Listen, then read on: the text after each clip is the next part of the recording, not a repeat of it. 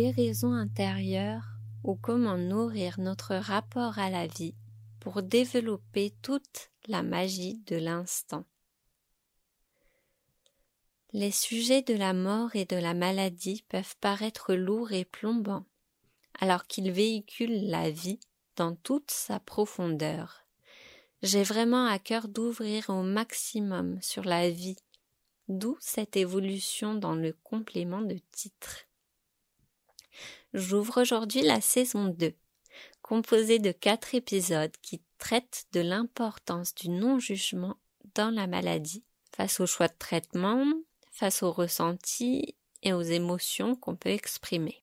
Le format des épisodes est lui aussi quelque peu modifié vu que je laisse place entière à l'interview et vous renvoie pour les approfondissements à ma chaîne YouTube où je vous propose des visualisations pour vous recentrer, des exercices pour exprimer vos émotions par la création et des massages pour ancrer l'amour et la confiance dans votre corps. Pour celles et ceux qui ne me connaîtraient pas encore, je suis Adèle, accompagnante dans le fil de votre vie. Je vous accompagne à défaire les nœuds, apaiser les stress, les tensions, à tisser votre vie de joie, de confiance et d'amour pour libérer vos émotions et aller vers plus de sérénité au quotidien.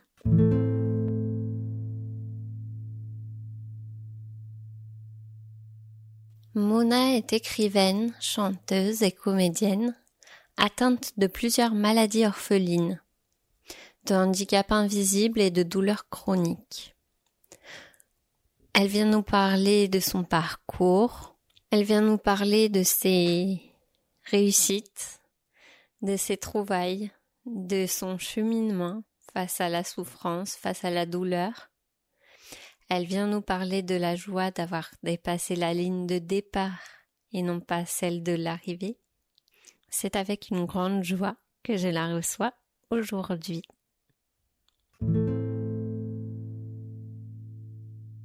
Bonjour Mona, merci d'être avec nous aujourd'hui. Bonjour, merci. Alors, je t'ai rencontré, voilà, sur les réseaux parce que tu envoies des petits messages, euh, voilà, pour euh, pour interpeller en te présentant en tant qu'artiste, écrivaine, comédienne, chanteuse. Oui, tout à fait, c'est ça. Est-ce que d'abord, voilà, tu veux nous présenter euh, ton art? Alors, c'est vrai que je fais beaucoup de choses. L'art a une place primordiale dans ma vie c'est quasiment au centre, au centre de ma vie. J'écris énormément. Donc, je suis l'autrice du livre Arnold et moi, Vivre avec des douleurs chroniques, qui, qui est sorti il y a un petit peu moins d'un an maintenant et qui a été récompensé par un prix littéraire. j'écris aussi beaucoup de textes. je suis un peu parolière, donc j'écris, j'ai environ une trentaine de chansons décrites que je ne diffuse pas forcément parce que je, trouve ça encore plus personnel, ma musique encore plus personnelle que mon écriture, voilà, que mon livre. donc, donc voilà, je, je, suis aussi comédienne de théâtre. Je, je fais partie d'une troupe de théâtre. On se produit tous les ans et, et voilà, et j'adore ça. Donc, donc je, profite de ces moments-là et, et l'art est réellement quelque chose de thérapeutique pour moi. Et du coup, ça, ça a toujours été Ou c'est venu Alors oui, j'ai toujours eu vraiment un côté artistique très développé. moi, j'ai commencé par la danse quand j'étais plus jeune. Et puis, c'est vrai qu'après la maladie étant arrivée, j'ai eu cette impression, en fait, d'être un peu, d'avoir toute cette créativité qui était un peu enfouie à l'intérieur de moi, qui ne demandait qu'à sortir, mais qui ne pouvait pas parce que je n'avais pas l'énergie pour. c'était un petit peu comme si tout ça c'était sous une chape de plomb. Et, du jour où, je suis allée mieux, toute cette créativité est sortie d'un coup. Ça a été difficile pour moi de la, maîtriser, donc c'est pour ça que j'ai décidé d'écrire mon livre, parce qu'il y avait tellement de choses qui devaient sortir que l'écriture du livre, ça a été quelque chose de thérapeutique et d'évident. Vu ce que tu me dis là, j'ai envie de te poser tout de suite la question de l'évidence. Parce que j'avais vu passer un post où tu disais mais arrêtez de dire euh, j'ai le choix, j'ai pas le choix. Et c'est voilà, je voulais t'entendre sur ce sur cette question du choix, de l'évidence, de ce qui se fait mais qu'on choisit et de ce qui se fait qu'on choisit pas, qui s'impose de soi. Oui, alors c'est vrai que souvent on, me dit qu'est-ce que tu es courageuse, qu'est-ce que tu es résiliente, et, j'aime pas du tout qu'on me dise ça en fait, parce que j'estime que c'est pas du courage, c'est pas de la résilience, c'est juste que la vie m'a imposé des épreuves et elle ne m'a pas laissé le choix, elle ne m'a pas laissé d'autre choix que de les affronter. Donc, pour moi, il n'y a pas de, y a, y a, voilà, il y a pas, avait pas eu de choix possible. C'était, je devais avancer. J'avais pas d'autres possibilités. Je n'avais pas d'autres chemins possibles qui s'offraient à moi. C'était forcément avancer, aller de l'avant. Peut-être parce que quelque part au fond de moi, je refusais complètement ce qui m'arrivait et qu'il était hors de question que je reste dans un état moi, je suis restée alitée pendant quatre ans, donc il était absolument hors de question que je reste alitée et, et, il fallait absolument que je trouve une solution. Donc j'avais cette, soif de, recherche, de solution et cette soif d'avancer qui, ne m'a jamais quittée et, que j'ai encore aujourd'hui. Donc pour moi, c'est quelque chose qui s'impose à moi. cette soif, elle est trop forte pour que je puisse la nier elle, est là et elle prend toute la place. Donc, elle, elle me laisse pas le choix, quoi. Elle me, elle, me secoue et elle me, et elle me motive et me bouscule parfois en disant non, non, là, voilà, tu, tu, dois avancer, tu peux pas, ok, c'est une épreuve de plus, mais tu vas la surmonter comme toutes les autres et tu continues. Alors oui, effectivement, c'est c'est un, un, parcours, oui, de, de l'évidence, c'est ça. Et du coup, euh, il y, a, trop plein de choses qui me viennent d'un coup. Et on va partir sur le fait, parce que ça fait deux fois déjà que tu en parles, du fait, un, d'avoir été alité pendant quatre ans. Et la première fois là que tu en as parlé, tu l'as dit, euh, j'avais trop de choses en moi que je pouvais pas exprimer parce que la fatigue, elle t'opprimait. Et euh, comment toi t'as réussi à voilà à garder une once, un soupçon de morale, je sais pas comment tu l'appelles pour euh, ben, pour garder tout ça et pouvoir le sortir au moment où, ça a pu se faire. Euh, ça a été extrêmement extrêmement difficile. J'ai eu vraiment des années compliquées moralement, psychologiquement parce que je voyais que mon état se dégradait et et qu'il n'y avait aucune solution qui s'offrait à moi pour changer les choses. Donc ça a été vraiment compliqué. je pense que ce qui m'a donné la force de garder voilà un peu de, positivité et de morale, c'est principalement le soutien de ma famille, mes enfants, parce que j'ai deux petits garçons qui, étaient assez jeunes à l'époque. Donc je pense que j'ai eu une, une, une, espèce de force en fait de maman qui m'a qui m'a porté, qui m'a permis de de, de, de bah, d'être toujours positive, plus pour eux que pour moi. Mais c'est ce qui m'a énormément énormément aidé et c'est ce qui m'a maintenu la tête hors de l'eau pendant oui pendant plusieurs années. Hein.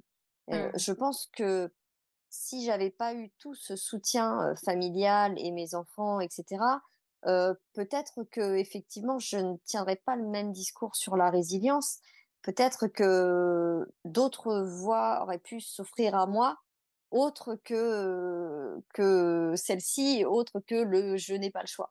Euh, peut-être que j'aurais pu me laisser sombrer doucement et, et que finalement, bah, bah ça m'aurait bien convenu. quoi. Mais avec tout l'environnement familial que j'ai, je ne pouvais pas me permettre de leur faire ça. Donc, je me suis beaucoup peut-être même plus battu pour eux que pour moi. Donc finalement, tu t'es battu pour, euh, bah, pour nourrir la vie qui t'entourait. C'est ça. Tout à fait. Oui. Et du, du coup, tu dis qu'il y a eu les enfants qui étaient en bas âge. Toi, c'est une... Euh, on peut en venir détailler un peu plus, voilà ce qui s'est passé parce que tu as une multitude de choses qui s'ajoutent. euh, Est-ce que ça c'est...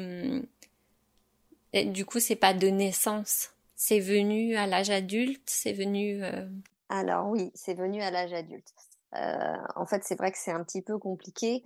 moi, jusqu'à l'âge de 23 ans, j'ai jamais eu vraiment de gros soucis de santé. Enfin, rien, rien d'alarmant, même si petite, j'étais souvent malade, enrhumée, ou je me blessais régulièrement, mais rien qui puisse faire penser qu'il y a une maladie là-dessous qui pouvait être responsable de tout ça.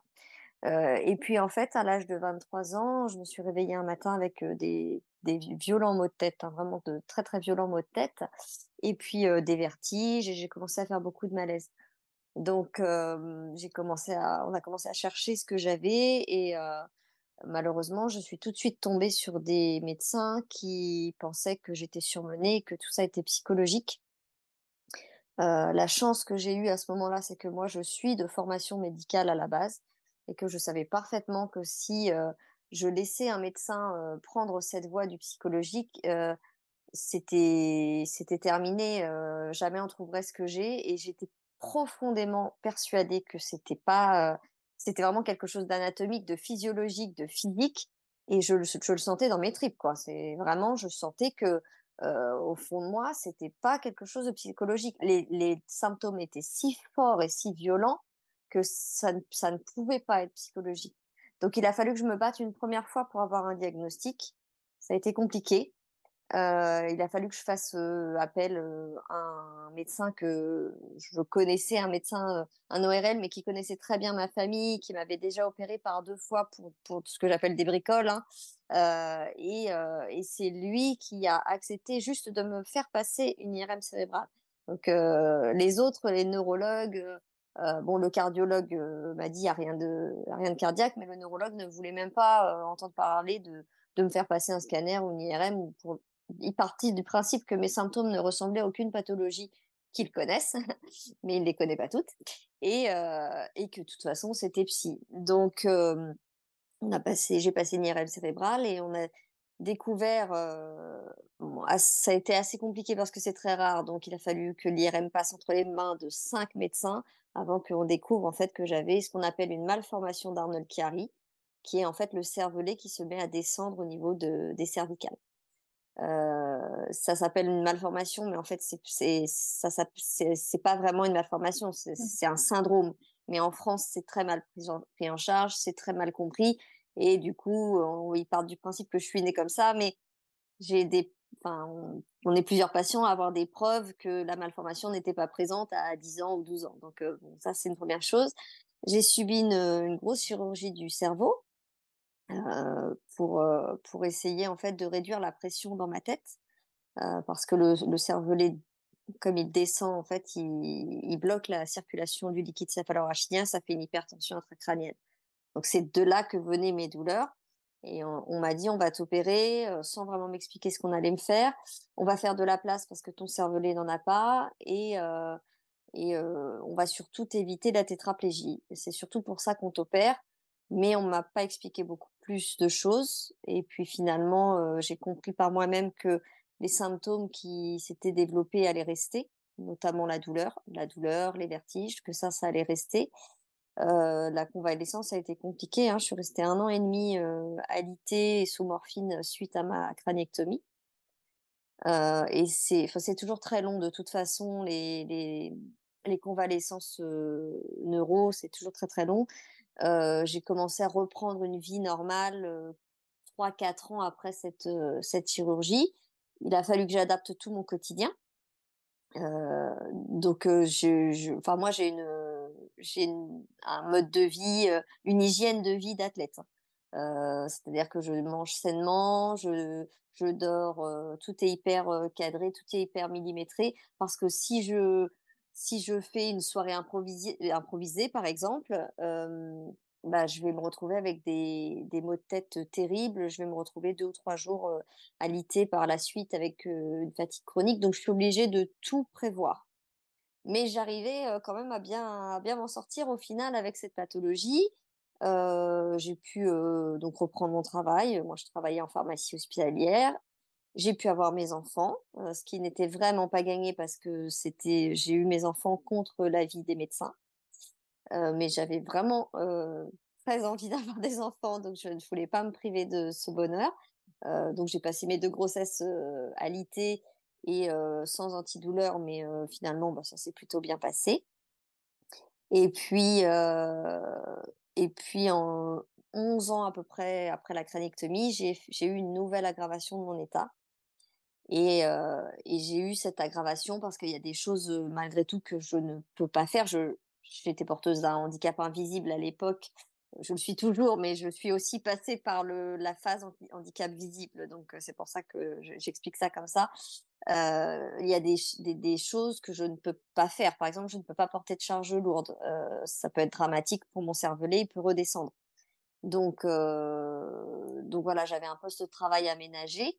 Et puis, en 2016, j'ai changé de travail et mon nouvel employeur a refusé d'adapter mon poste de travail par rapport à mes restrictions médicales. Euh, j'ai eu beau me battre pendant un an et pourtant c'était un employeur public, je suis fonctionnaire. Euh, c'était dans un hôpital public, donc normalement ça n'aurait dû poser aucun problème et, et bah, ça n'a pas été le cas. Et je me suis battue pendant un an contre ma chef de service, la direction, la médecine du travail et personne il y a eu un gros dysfonctionnement au niveau de l'hôpital et, personne n'a réussi à faire appliquer des restrictions et ce qui devait arriver arriva. mon état de santé s'est dégradé très très vite, d'une façon fulgurante et j'ai eu une aggravation plus forte que la première qui avait nécessité la chirurgie du cerveau. Et c'est suite à ça que j'ai passé donc quatre ans à l'IT et j'ai ma jambe gauche qui s'est complètement paralysée en fait. Donc donc voilà, j'ai eu vraiment une grosse aggravation. Et pendant ces quatre années d'alitement, j'ai d'autres pathologies qui se, sont développées. Euh, enfin, qu'on a diagnostiquées plutôt, qui étaient sous-jacentes, mais euh, sur lesquelles on n'avait pas encore posé de diagnostic, même si euh, pour certaines, j'avais déjà de, de, gros doutes, notamment pour l'endométriose. donc j'ai été opérée deux fois de l'endométriose. Et ça s'est pas bien passé du tout parce que lors de la, de la première chirurgie, quand on m'a retiré l'utérus et j'ai fait une péritonite aiguë, j'ai été réopérée en urgence vitale. Et c'est suite à ça qu'on a découvert que j'en fais en fait une troisième pathologie qui est le syndrome des lèvres dans l'os. Et, que tout ça, en fait, est, lié avec le cervelet, les lèvres dans l'os. donc moi, j'ai eu un moment vraiment où je me suis dit, c'est pas possible euh, c'est une blague. L'univers est en train de se liguer contre moi. C'est comment peut-on avoir autant de pathologies qui nous tombent dessus les unes après les autres? L'année, la première année d'alitement, voilà, on m'a diagnostiqué quasiment trois pathologies supplémentaires. Donc, même moi, j'y croyais pas. J'étais complètement abasourdie par ce qui m'arrivait comment c'est possible? Comment c'est possible qu'une seule personne cumule autant de, autant de, pathologies Donc, au bout d'un moment, je me suis dit, bon, attends, moi, je ne vais pas accepter ça comme ça sans rien faire, c'est pas possible. Et j'ai commencé à me plonger dans la lecture de, de toutes les études scientifiques qui ont été menées sur toutes ces pathologies. Euh, j'y ai, passé trois ans de ma vie. Je n'ai fait que ça pendant trois ans. J'ai dormi, j'ai souffert et j'ai lu. C'est tout ce que j'ai fait. Mmh. Et ça m'a amené à comprendre plein de choses sur euh, les liens possibles entre ces différentes pathologies. Euh, j'ai compris aussi que j'avais certainement une autre pathologie qui, euh, qui était liée, mais qui n'était pas du tout connue en France. Donc, pardon, qui n'était pas du tout connu en France. Donc, il a fallu que je me démène pour pouvoir passer les examens pour détecter cette pathologie. Les examens qui ne sont pas du tout pratiqués en France parce que les radiologues ne sont pas formés. Et j'ai finalement réussi à trouver un neurochirurgien italien qui m'a opéré du bas du dos euh, en mai 2021 et qui m'a expliqué qu'en fait, euh, mon syndrome des lèvres dans l'os euh, a provoqué une, un épaississement de ce qu'on appelle le phylum terminal, qui est un ligament qui part de la nuque jusqu'au sacrum, et euh, que ce ligament était tellement épais et tellement tendu que c'est lui le responsable, c'est lui qui a fait descendre le mmh. cervelet. Donc tout ça en fait est lié. Et, il a, et donc, il m'a opéré, m'a fait une toute petite chirurgie en anesthésie locale. Ça a duré 25 minutes, c'était vraiment rien du tout. Il a sectionné ce ligament. Et quatre heures après la chirurgie, j'avais retrouvé l'usage total de ma jambe qui avait été paralysée pendant trois ans. Et j'ai aussi un fond douloureux au niveau de la tête qui a disparu en même temps. Donc là, je, me suis dit que finalement, j'avais pas fait tout ça pour rien et que finalement, bah, tous, les événements que j'avais vécus m'avaient amené à ce moment précis, en fait. Tout, tout prenait sens. Tout, tout, toutes les pièces du puzzle, euh, voilà, le, le, le, puzzle prenait forme et je me suis dit, en fait, tout ce qui t'est arrivé, c'est pour ça que tu l'as fait. C'est pour, c'est pour découvrir que c'est ça, en fait, la cause. Et c'est à partir de ce moment-là que c'est comme si on avait ouvert le couvercle d'une cocotte minute et toute ma créativité est sortie à, enfin, à, tel point que ça m'empêchait de dormir. j'étais parfois à 4 heures du matin en train d'écrire parce qu'il fallait absolument que tout ça sorte, parce que une fois la fatigue et la douleur dissipées, parce que ça restera toujours, mais ça, n'a plus ce n'est plus du tout dans la même mesure. une fois que tout ça été un peu dissipé, bah, je me suis aperçue que j'avais vraiment une fibre artistique et créative qui ne demandait qu'à s'exprimer. Et je l'ai laissé faire. J'ai décidé de ne, de ne rien m'interdire.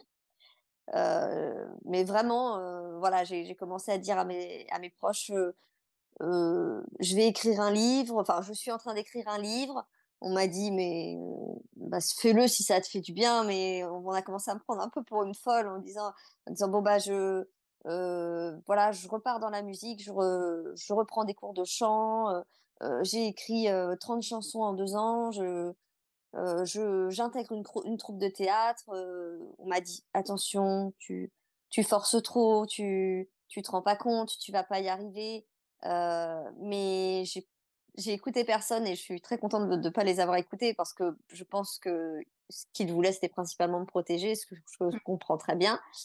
Mais je leur ai expliqué que je j'estime être la seule à savoir de quoi je suis capable.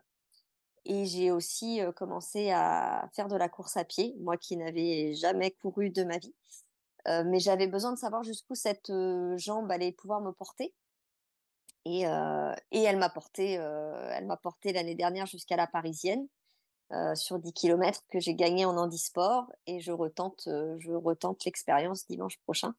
Donc, et je suis très contente et j'ai vraiment hâte de, de, de, de, faire cette course parce que c'est un vrai symbole pour moi. c'est un défi que je me suis posé Trois mois après la chirurgie, je me suis dit, tiens, je vais courir la parisienne dans un an. On m'a dit, t'es complètement folle, ma pauvre fille, mais tu y arriveras jamais. Et je l'ai fait et, je l'ai gagné. Et donc, pour moi, c'est un vrai symbole, cette course. Et je, je vais recommencer cette année. Et comme je dis souvent, je vais peut-être pas la gagner cette année. Il y a même peu de chances que je la gagne. J'ai certainement eu beaucoup de chance l'année dernière. Mais peu importe, euh, ma plus belle victoire, c'est pas la ligne d'arrivée, c'est la ligne de départ c'est de prendre le départ de cette course et de me dire bah, je vais la finir. C'est juste ça ma, ma victoire, euh, ma plus belle victoire, c'est ça. Quoi. Bah, merci pour, euh, pour ce témoignage en tout cas, parce que c'est vraiment euh, dit de façon très belle en fait. merci. Et, et vraiment, bah, je rebondis sur une chose que tu as dit qui est pour moi ultra importante. Euh, tu étais la seule à savoir, être pour toi, ce que tu pouvais faire et jusqu'où tu pouvais aller. Et puis peut-être même si toi tu savais pas jusqu'où tu irais, hmm, franchement c'est trop beau de le dire comme ça. C'est la ligne de départ effectivement qui compte et, et la ligne d'arrivée en fait, euh, elle a peu d'importance par rapport à tout ça. euh, merci. Du coup, ça, ça me, enfin, j'ai d'autres questions à te poser par rapport à la, à la douleur. Est-ce que ça, tu dirais que tout, tout cet élan qui a pu lâcher enfin, euh, ben, que tu as pu prendre conscience de plein de choses, de comprendre à ton niveau euh, certaines causes, certains effets et tout ça. Est-ce que tu dirais que dans la douleur, parce qu'aujourd'hui tu dis douleur chronique, donc c'est que tu as toujours des douleurs, Mais oui, tout à fait, oui. Comment, voilà, comment toi tu t'en sors en tout cas avec ces douleurs et quels conseils t'aurais à donner à des personnes Moi, je travaille euh, pas mal avec des personnes qui qui ont des effets secondaires de traitement et qui ont effectivement des, des douleurs euh, permanentes, même pas forcément chroniques, mais permanentes. Et c'est vrai que, voilà, quel est toi hum, ce que tu penses pouvoir apporter peut-être à des personnes au niveau d'un message, d'un voilà. Alors c'est vrai que moi je vis toujours avec la douleur et je vivrai toujours avec la douleur parce que lorsqu'on m'a fait ma craniectomie il y a 18 ans, j'ai un nerf qui a été abîmé. Donc c'est le nerf d'Arnold. Donc c'est un nerf qui passe là sur le côté de la tête. Donc le mien à gauche est abîmé. Donc je peux faire des névralgies d'Arnold très violentes, qui, qui avec voilà des, des douleurs à 7 ou 8 sur l'échelle de la douleur, et ça peut durer ça peut durer jusqu'à une semaine parfois, je suis une semaine dans le noir avec cette douleur. j'ai essayé bien sûr tous les traitements pour essayer de me calmer. j'ai un traitement qui fonctionne bien à base d'injections de, Botox que je fais tous les trois mois. Mais bon, attention, les séances sont très, douloureuses et, et on n'a pas les effets tout de suite. Donc c'est assez décourageant au départ. Mais bon, maintenant, ça fait quatre ans que je l'ai fait. Donc maintenant, je pourrais plus m'en passer parce que vraiment, ça m'a changé la vie. Après, le, ressenti de la douleur, il faut bien comprendre que c'est propre à chaque personne. Et mmh, moi, ayant ressenti des douleurs vraiment extrêmes, paradoxalement, je supporte beaucoup mieux une douleur à la tête qu'une douleur abdominale. quand j'ai fait ma, péritonite, donc j'ai, c'est la douleur la pire que j'ai vécue, c'est ma péritonite. Donc pendant quatre heures, j'ai souffert vraiment le martyr. ça reste ma douleur de référence pour les autres douleurs du coup. mais je vais beaucoup mieux gérer une douleur à la tête à 7 qu'une douleur abdominale à 4 parce que j'ai plus l'habitude et quelque part le corps s'habitue à avoir mal moi, ça devient même un mode de fonctionnement. Et quand il y a un matin où je vais me réveiller sans douleur, je vais me poser des questions en me disant, il y, a quelque chose qui est pas normal aujourd'hui. En fait, la douleur, il manque quelque chose. Et, du coup, je ne suis pas très à l'aise. C'est des jours où, où je suis pas vraiment, je suis assez méfiante parce que je me dis que je vais avoir un retour de bâton. Mmh. que là j'ai pas mal, mais je me méfie, ça va se payer. C'est pas normal que j'ai pas mal à ce moment-là. Donc je suis toujours assez méfiante et je, suis plus à l'aise. là par exemple j'ai une douleur à 4 à la tête. je suis plus à l'aise avec ça parce que c'est devenu un vrai mode de fonctionnement. le corps en fait c'est une machine formidable qui s'adapte à beaucoup de choses. après c'est très long de s'adapter. Enfin, ça fait 18 ans que je souffre, donc euh, euh, on s'adapte pas en trois mois à des douleurs pareilles, ça c'est sûr. Ce qui est, mis à part les traitements, la morphine et tout ça, ce qui peut beaucoup aider les patients qui souffrent. moi, ce que je trouve qui m'aide le plus, c'est déjà le soutien de mes proches. C'est-à-dire que parfois, j'ai pas besoin forcément qu'on vienne me prendre la main et me dire ça va aller. J'ai juste besoin que la personne elle soit là. La présence d'une personne en fait parfois peut suffire parce que souvent les proches savent pas quoi dire, savent pas comment apaiser la personne qui souffre et je, je le comprends, c'est difficile. C'est des, des, thèmes que j'aborde dans mon livre, mais il faut bien comprendre que le meilleur des soutiens c'est pas la parole, c'est la présence. Euh, ça, je trouve que c'est très important de le souligner. Euh, et l'écoute le proche n'a pas forcément besoin de répondre, mais juste d'écouter. C'est hyper important. Parfois, on a besoin de se confier, on a besoin d'expliquer avec nos mots ce qu'on ressent, et on a juste besoin d'une personne qui écoute et qui, qui hoche la tête en, disant, voilà, je, ne peux pas me mettre à ta place. En tout cas, j'essaye, j'essaye de comprendre et, et, et qui nous laisse aller au bout de notre notre discours. Ça, ça fait beaucoup de bien. Euh, vraiment psychologiquement, ça, ça apaise beaucoup. Euh, après, euh, moi, je, je, conseille aussi beaucoup tout ce qui est art thérapie.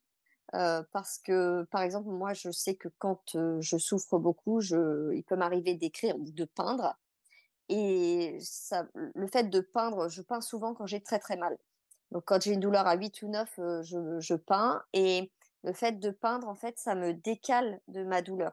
le fait de décaler son attention de la douleur, ça peut être, ça peut être une bonne chose.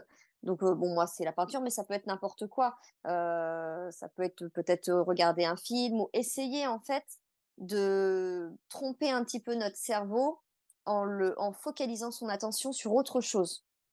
c'est facile à dire, c'est pas facile à faire. c'est quelque chose qu'on apprend à faire avec le temps, avec de l'entraînement aussi. c'est quelque chose qui peut s'apprendre. Donc voilà, moi je conseille souvent aux gens de, de, quand ils sont vraiment en souffrance. Alors c'est sûr hein, que quand on est très mal, on n'a pas envie de bouger du fond de son lit. Mais s'il y a une activité qu'en temps normal on adore faire et que là, même si c'est difficile, essayez de la faire. Essayez de la faire parce que parfois le plaisir de faire l'activité va prendre le pas sur la douleur et on va même pas se rendre compte que finalement la douleur est en train de baisser et que c'est ce sont les endorphines voilà de, du, plaisir d'écouter telle ou telle chanson qui vont prendre le dessus. Et c'est parfois beaucoup mieux que de se se faire injecter de la morphine comme j'ai pu avoir ou des cures, des cures de kétamine, j'en ai eu des, des, dizaines et des dizaines, qui finalement n'avaient pas plus d'effet que quand je prends une toile et que je gribouille un truc. Hein. Et même si c'est moche, on s'en fiche, c'est pas ça le problème. Enfin, c'est pas du tout le sujet. Voilà, le, le but c'est de se faire plaisir, d'essayer de faire quelque chose qui nous fait plaisir au moment où on souffre. C'est ça le but. Ben, merci. merci pour ces conseils.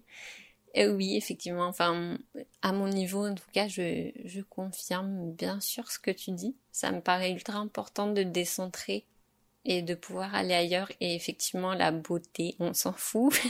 c'est c'est pas du tout ça qu'on a besoin à ce moment-là. C'est juste, voilà, de relâcher, d'exprimer, peu importe. Encore une fois, la ligne d'arrivée. voilà, le but c'est de d'essayer de prendre du plaisir à un moment où, la douleur envahit tout pour essayer en fait de la repousser au second plan. C'est vraiment l'idée en fait, c'est ça. Et là, du coup, pour finir, je veux bien que tu nous fasses un tout petit point, voilà, sur sur ton livre, sur ben comment on peut le trouver, et puis qu'est-ce que les personnes quel type de personne il va viser. Voilà, est-ce que ça s'adresse à tout type de personne, à n'importe quelle maladie, ou est-ce que c'est vraiment ciblé sur ta maladie à toi? Alors, euh, Arnold et moi, je l'ai vraiment écrit pour toutes les personnes qui ont des pathologies chroniques, des douleurs chroniques. Euh, c'est à travers mon histoire, certes, mais c'est un livre qui s'adresse à toutes les personnes qui souffrent. Euh, il y a quand même 12 millions de malades chroniques en France, c'est énorme. Et, j'ai vraiment conçu ce livre pour que ces patients-là, déjà, se sentent moins seuls, qu'ils comprennent qu'ils ne sont, voilà, ils sont pas seuls à vivre ce genre de, d'enfer quotidien. Il y a un énorme message d'espoir et moi, mon livre, c'est vrai que les trois quarts du livre, c'est c'est difficile, c'est un livre qui est pas facile à lire, hein, j'en suis bien consciente, mais la fin, c'est un formidable message d'espoir. Euh, si moi, après quatre ans à alité avec une jambe paralysée, euh, dimanche, je vais courir la parisienne, bah, tous les espoirs sont permis, en fait. Tout est permis. Si moi, j'ai réussi à faire ça, euh, voilà, il y, a forcément, je, pense qu'il faut pas hésiter à chercher, qu'il faut être acteur de sa santé. Moi, je suis patiente experte et je conseille à tout le monde de s'informer au maximum sur ces pathologies parce que le mythe du médecin sauveur, pour moi, c'est bah, vraiment un mythe. Hein, ça n'existe pas. Il n'y a pas un médecin qui va venir vous sauver si vous n'avez pas fait la démarche de, comprendre comment fonctionne votre pathologie pour vous orienter au mieux. Donc ça, c'est hyper important. Comprendre de quoi on souffre, comprendre comment on peut déjà agir à son niveau. Et parfois, bah oui, la solution, n'est pas en France. Ça, c'est sûr que la, France, on a perdu nos, lettres de noblesse en médecine il y a déjà bien longtemps et très peu de gens en sont conscients. Mais il y a plein d'autres pays où ils font des choses formidables et il ne faut pas hésiter quand, on a la possibilité, les moyens financiers de le faire, de le faire. Moi, je me bats aussi euh, sur cet aspect-là pour aider les gens.